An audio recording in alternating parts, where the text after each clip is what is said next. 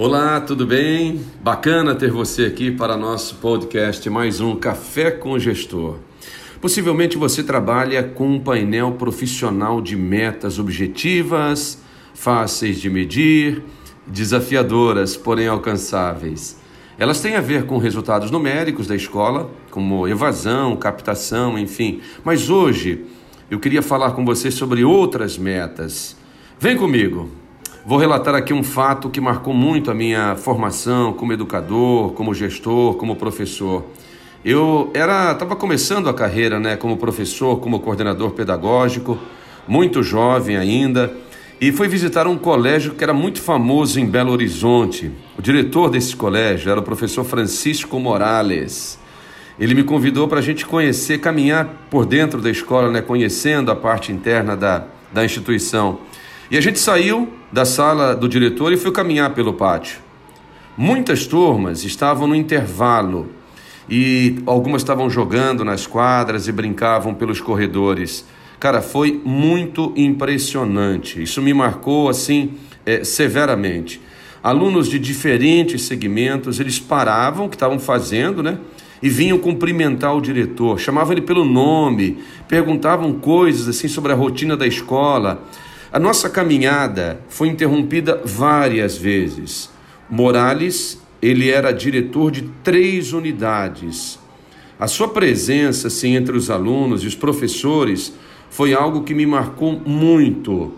Quando nós retornamos para o seu escritório, eu perguntei, cara, como você faz para ter tanta proximidade com os alunos, uma escola tão grande como essa e ainda dirigindo três unidades? Ele, ele riu e respondeu: Eu divido o tempo que passo aqui no meu escritório com o tempo que eu devo estar com eles.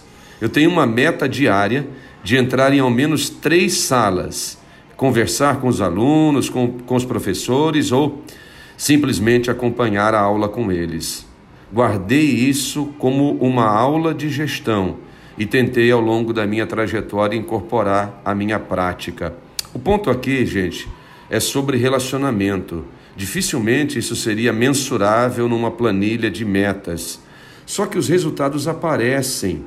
Pode ser no nível de satisfação do professor da escola, no nível de fidelização dos alunos ou de confiança eh, das famílias com a instituição.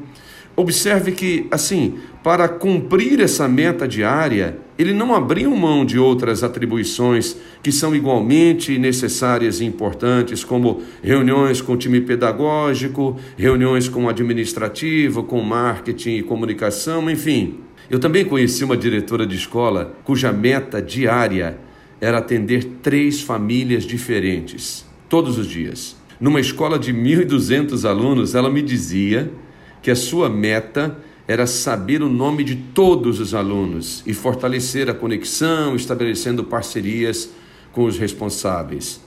Ela conseguiu diminuir muito a evasão, aumentando a fidelização dos alunos. Lembre-se sempre, hein? Trabalhar na retenção é mais barato do que na captação de novos alunos. A minha pergunta para você é assim, é assim, obviamente que em alguns dias essa meta não será cumprida. Né? Outras coisas mais importantes ou mais graves podem roubar a nossa agenda, mas ter esse farol como referência faz muita diferença e pode ajudar muito a alcançar objetivos dentro da gestão da escola. Você tem metas diárias na sua gestão ou semanais?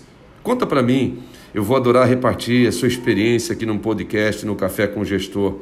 Manda aqui no e-mail evaldo@vivadi com.br Não se esqueça, nesta quinta tem workshop sobre gestão financeira da escola, quatro da tarde. Até lá, hein?